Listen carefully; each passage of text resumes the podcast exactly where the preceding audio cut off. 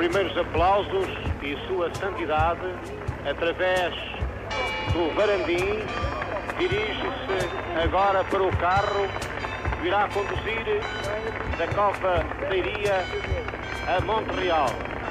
O Papa Paulo VI acena aos peregrinos.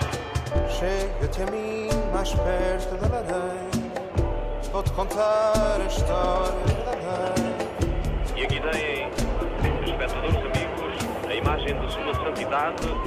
Em 13 de maio de 1967, pela primeira vez, um Papa visitou Portugal. Aliás, visitou Fátima, com desembarque e partida no mesmo dia na base de Montreal. Atenção às palavras de Sua Santidade.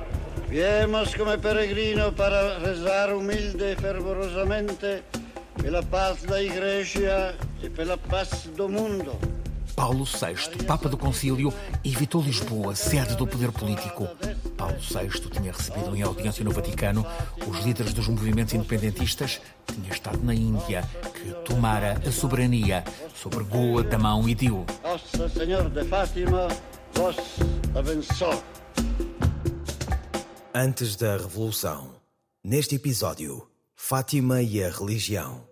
A distância entre o regime português e o Vaticano não ficou atenuada com a vinda do Papa aos 50 anos de Fátima. No fundo, Salazar foi, mas tinha-se ofendido muito o Estado, o Estado português por causa da questão também da Índia e das colónias. Aura Miguel, vaticanista. Foi ida e volta no mesmo dia, portanto era, era uma pessoa incómoda. Fátima começou por ser um relato de uma senhora vestida de branco que, em 13 de maio de 1917, apareceu a três pastorinhos e lhes confiou três segredos. Fátima tornou-se lugar especial, afastou-se da religião mais rural que marcou muito o território português. Fátima vai privilegiar não tanto o milagre, aquilo que vai emergindo neste processo de construção é um santuário muito mais centrado numa mensagem, que é uma forte individualização do fenómeno religioso. Alfredo Teixeira, doutor em antropologia, professor de teologia na Católica. Que se adapta a este fenómeno eminentemente moderno de uma religiosidade essencialmente individual, não dependente de estruturas, uh, diríamos, de enquadramento institucional. Eu diria que há quase tantas Fátimas como os seus peregrinos. Salazar tinha instalado no país um silogismo português, logo católico. E nesse tempo, a igreja, a paróquia, era o centro de cada lugar do território muito rural. O discurso de Salazar é um discurso sobre o Portugal aldeia. Em 73, mais de um milhão de portugueses tinha migrado. 900 mil tinham sido mobilizados para a guerra. E entre os que restavam no país, muito do povo rural trocou o campo pela cintura das grandes cidades estas populações que chegaram, eh, migraram do espaço rural eh, e chegaram a Santa Apolónia, eh, em Lisboa, eh, tiveram que eh, reconfigurar esse Deus da sua terra. É?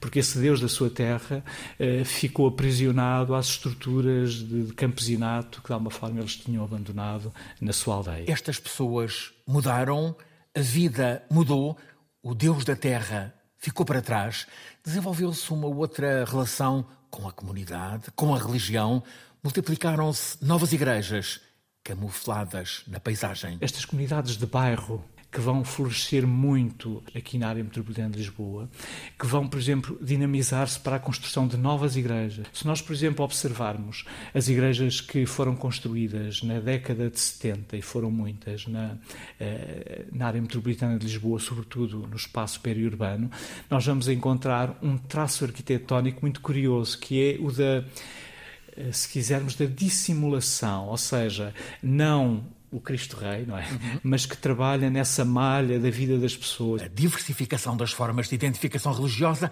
também levou ao crescendo da presença de outras identidades religiosas. Em 73, o país estava a mudar.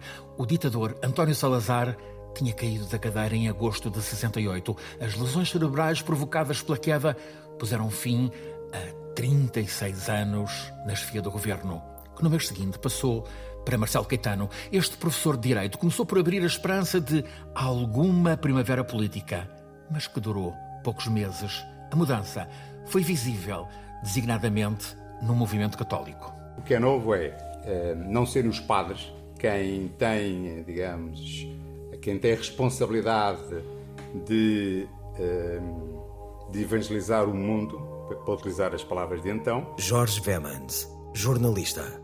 Era em 73 estudante de engenharia, militante da Juventude Escolar Católica. São os católicos que vivem as situações concretas que devem, junto com outros, eh, tentar encontrar soluções para a vida cotidiana, os problemas, as questões que se levantam em cada um desses meios. Em poucos anos, as pessoas libertaram-se de medos. Em 68, conversava-se só com aqueles que nós conhecíamos, já tínhamos testado, com os quais já tínhamos vivido outras coisas. Em 72, isso passava-se na praça pública, inclusive com pessoas que tu tinhas conhecido ontem. E, portanto, esse alargar imenso da disponibilidade para pôr em causa o regime, para não ter medo de, de criticar a guerra, para dizer que se estava contra a guerra, foi uma. Era, aquilo que eram umas gotas de chuva passou a ser uma inundação. Cresceram movimentos católicos, sementes para muito do combate contra a guerra e pela democracia. Também em 73, o dominicano Luís de França liderou um estudo sociográfico de referência sobre valores e comportamentos religiosos dos portugueses. Tem em título Liberdade e Religião em Portugal. Em fundo, a escolha e a concordata entre Portugal e a Santa Sé. Alfredo Teixeira enfatiza, entre as conclusões, duas rejeições por parte do português médio de então. Os resultados mostram um grande consenso em relação a, duas coisas. São um indício de uma forte transformação na sociedade portuguesa.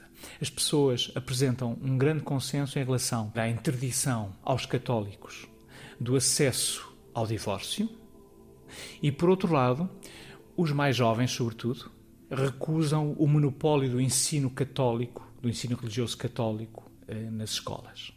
A concordata, assinada em 1940, viria a ter protocolo adicional logo no primeiro ano do Portugal Democrático.